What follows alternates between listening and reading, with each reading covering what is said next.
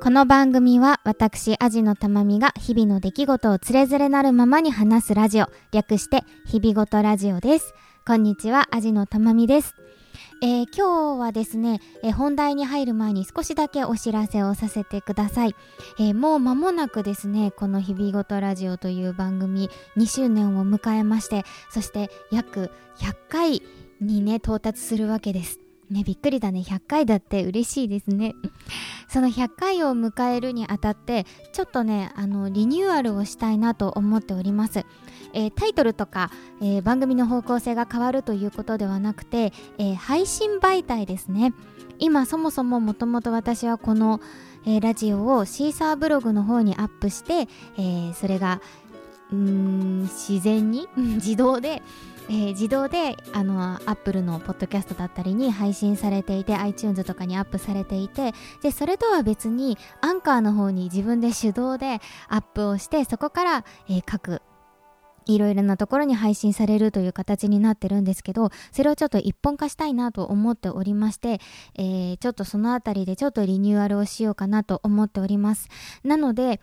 えっ、ー、と、多分到達するのがこのままいったら4月、えー、5月ぐらいに到達するんですけど、その後1ヶ月ぐらい、えー、を置きまして、一旦この100回分ぐらいは、えっと、一旦削除しようと思っております。なので、もしも、えー、撮っておきたいなと思ってくださっている方がいましたら、えー、ダウンロードを、えー、お気に入りの回などダウンロードしていただけるととっても嬉しいです。えー、そうですねその後それをどういうふうにアップしていくかっていう部分もちょっとまだ未定なのでもしかしたらそのままアップしないっていうこともあるかもしれないのでなのでもしこの回はって思う回がね もしももしもある方がいらっしゃいましたらえー、ちょっとダウンロードなどお手数ですがしていただけると嬉しいです。そのあたりのこと詳しい日程決まりましたら、また改めてお知らせしますが、ちょっと先にお知らせしておきます。ちょっとお手数をね、あの、再度、購読などちょっとお手数をおかけさし、おかけしてしまうかもしれないんですけれども、ご協力いただけたらと思います。というわけで今日はですね、えー、私5年日記を昨年からつけ始めて1年が経ちました。で、1年が経って5年日記ってこう5段になっていて、こう日記を書くときに去年の今日は何をしてたかなっていう去年の今日の日記を見ながら、えー、今年の今日の日記を書くという感じなんですけど、それを、えー、書いていて2年目になって書いてみていろいろ思ったことがあるので今日はそんな話をしたいなと思っております。今回もどうぞお付き合いください。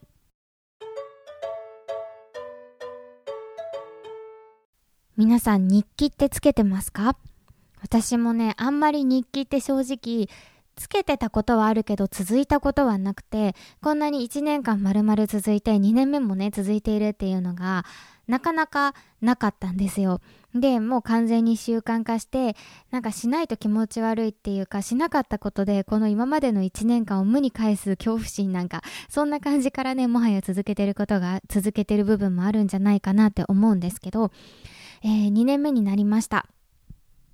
私が使っているのは、えっ、ー、と、どこなんだろうな。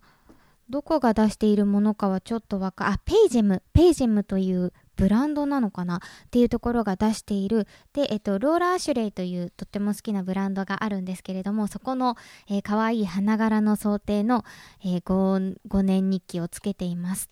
で、昨年の1月1日からつけていて、今1年と3ヶ月ぐらい経ったっていう感じなんですけど、うん昨年1年間はもちろん普通の日記と同じように、えー、記入をしていました。で、今年に入ってさっきも言ったように、えー、去年の今頃私はどんな日記を書いていたのかなっていうのを見ながら、えー、日記を書くということをここ3ヶ月してきたんですけど、うんとね、えっ、と、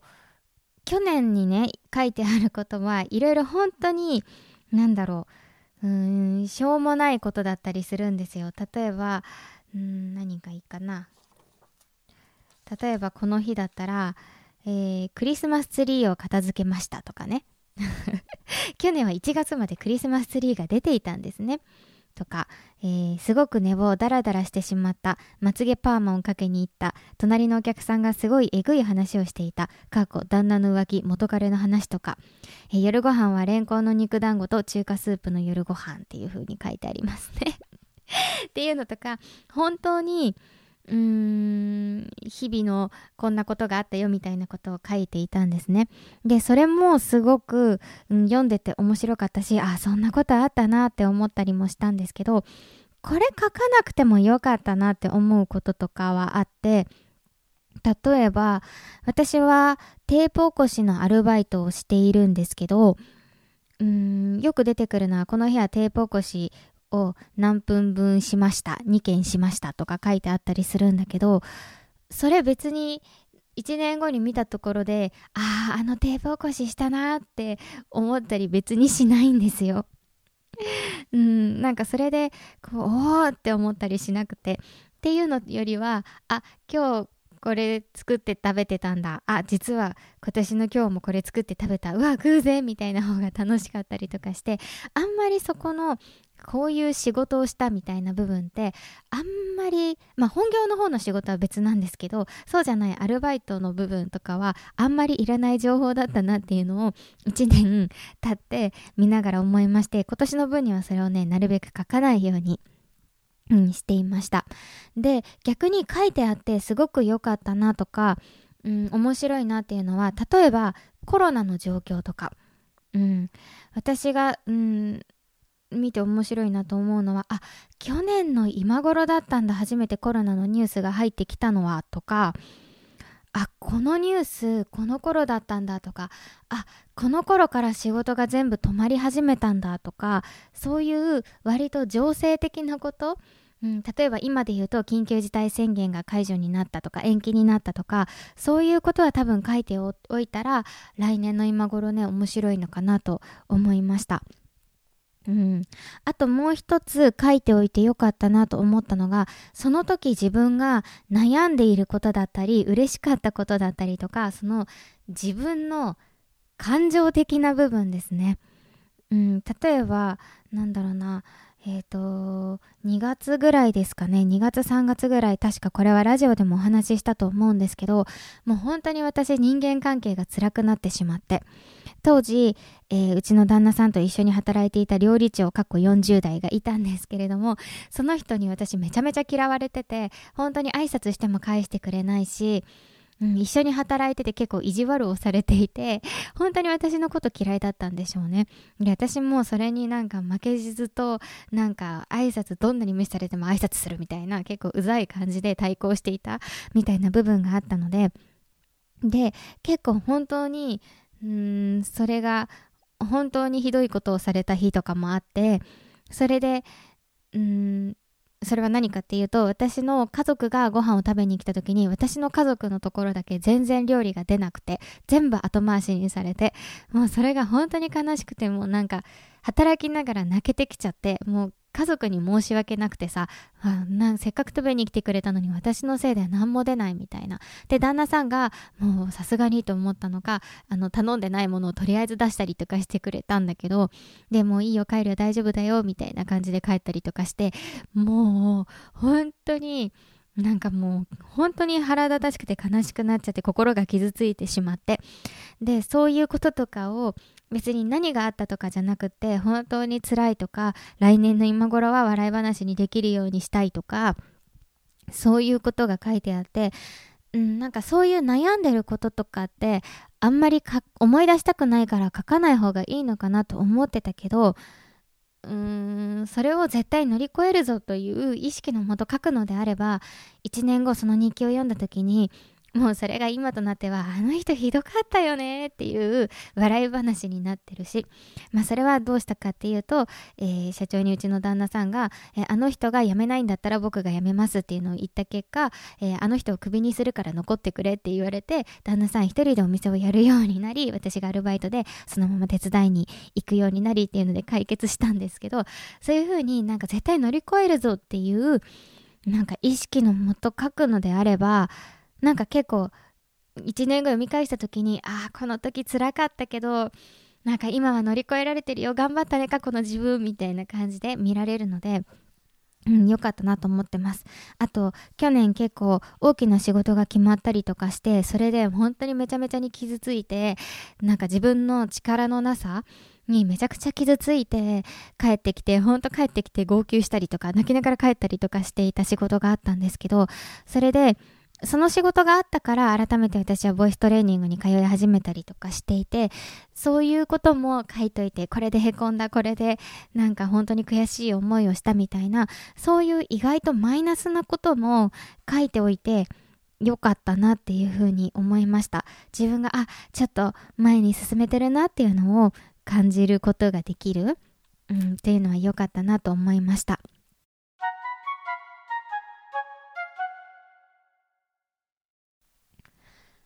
あともう一つ書いておいてよかったなと思うのは意外なんですけど天気とか気温のことです。で去年ってなんか読んでるとなんか結構3月の後半に雪が降ったりとかしてるんだよね。ちょうど今頃えー、3月の14日ですね、えー、雨がお昼頃雪になった。ほんとちょうど今頃、まだ去年は雪が降ってたんですよね。だけど、え、ー、と、もう今年の3月14日は19度もある暖かい日だったりとかして、そういう意外と天候のことって、あ、去年ってこんな春だったんだ、こんな冬だったんだ、こんな秋だったんだっていうのがわかるのかなと思って、結構面白かったなと思って。なので、えっ、ー、と、今年は結構そういう天気のこと、えー、暖かいとかだけじゃなくて何度あったとか風がこう強かったとか風が強くて洗濯物が外に干せなかったとか、えー、花粉がこれくらいひどいとかそういうことも書いておくと、えー、結構読み返した時に来年のちょうど同じ日だから同じ季節に読み返した時にすごい面白いなと思いました。うんだなそんな感じで書いていてすごく楽しいなと思って書いています。で、えっ、と、うーんとね、あともう一つ1年経って、こう習慣化していく中で変わったことっていうのもあって、それは、えっ、と、書く時間帯なんですよね。私はこの日記を最初、ほんとベッドサイドに置いて、ベッドサイドにボールペンも置いて、寝る直前にもうわーってこう書いてたんですよ。わーってこう、もう寝そうになりながら、ふにゃふにゃになりながらこうわーって書いてたんですけど、そうすると、本当に結構もう布団にたどり着く頃にはもう気絶しそうなぐらい疲れてる日とかも結構あってそうなると書かないんですよねでそういう時って大体仕事が忙しい時期って1週間ぐらい続いたりするからそうすると1週間の空白ができてまあその日の分だけもう一生懸命書けばいいんだけどそうなると3日分書くのか4日分書くのかみたいなのでどんどんどんどんこう先送りになってしまってなので去年もちょうど引っ越しの時期とか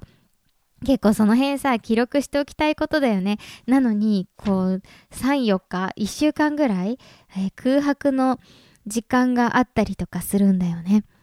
で、それがすごいもったいなかったなと思って。で、なので、今、いつ書いてるかっていうと、朝一で書いてます。そう、朝起きて、えー、私は朝起きてお湯を沸かして飲むんですけど、えー、お湯を飲みながら、去年、去年じゃない、えー、昨日の日記を朝、朝一で書くっていう風にしています。えそうするとね、まあ、朝一ですごい朝早くから仕事がある時とかは無理なんだけどそうじゃない時はだいたい結構朝って結構余裕があったりとか私はするのでそこでこう一日の予定とかを確認しながら昨日の振り返りとして昨日のことを書くっていうのが結構これが、うん、私的には結構ハマっていまして逆に多分えー、夜時間が、うん、余裕ある人は多分夜書いた方がいいんだと思う。サラリーマンの方とか。私は逆に夜お店を手伝ってヘトヘトになって帰ってくるみたいなことも多いので、なので逆に朝は余裕あるので朝に書くっていう風に変えました。えー、なので多分逆になんだろうお昼が余裕あるって人は、うん、会社のお昼休みに会社の、ね、デスクに入れといて書くでもいいと思いますしそういう自分のここだったら書けるっていう時間を見つけてそこにうーん習慣化させるっていうのはすごいいいのかなと思いましたこれってなんかあれだよねなんか別のことでもなんかうん応用して習慣化する時に役に立ちそうだなと思いましたはい。というわけで、えー、日記をつけていて、5年日記をつけていてよかったなと思うことを、えー、いろいろと言ってみました。で、お話ししてみました。で、本当に思うのは、もう人様に見せられないぐらい汚い字で書いてあるんですよ。それこそ去年とかはもう布団の中で眠い中帰っていたりとかもあったのでもうぐじゃぐじゃになって字だったりとかしてなんか本当に人様に見せられないものなんですけどでも自分がうん、1年後2年後3年後に読み返した時にあこうだったんだなっていう思うにはとっても本当に楽しいし振り返りになるしそうやって思い出すことで忘れたくなかったことを忘れずにいられたりとかうん、っていうのがあるのでとってもおすすめです。私は今2年目の3月ですけれども、来年は、来年からは2年分の振り返りをしながら、再来年からは3年分の振り返りをしながらっていうのを、えー、見ながら、えっ、ー、と、っていうのができるのがすごい楽しみだなって今から思っています。おすすめなので、もう3月でね、これ1月に話すべきだったよね。でもなんか2年目を3ヶ月超えて書いてみて思ったことだったのでちょっと遅いんですけどこのページェムのやつはもう日付が書いてあるんですけど多分日付が書いていないものとかもあってそういうものだったら多分自分の誕生日からとかそれこそ4月1日からとかもう自分の好きなタイミングで始められると思うのでぜひぜひ本屋さんだったり文房具屋さんで手に取っていただけたらなと思います、えー、今回もお付き合いありがとうございました。味のたまみでした。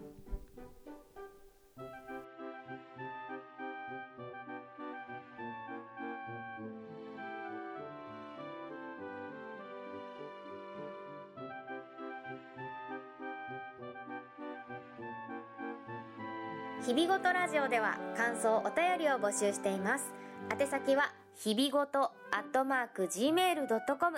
hibigoto アットマーク gmail.com またはブログのメールフォームからもどうぞ。ツイッターハッシュタグひらがな4文字で日々ごとでもお待ちしております。最後までお聞きいただきありがとうございました。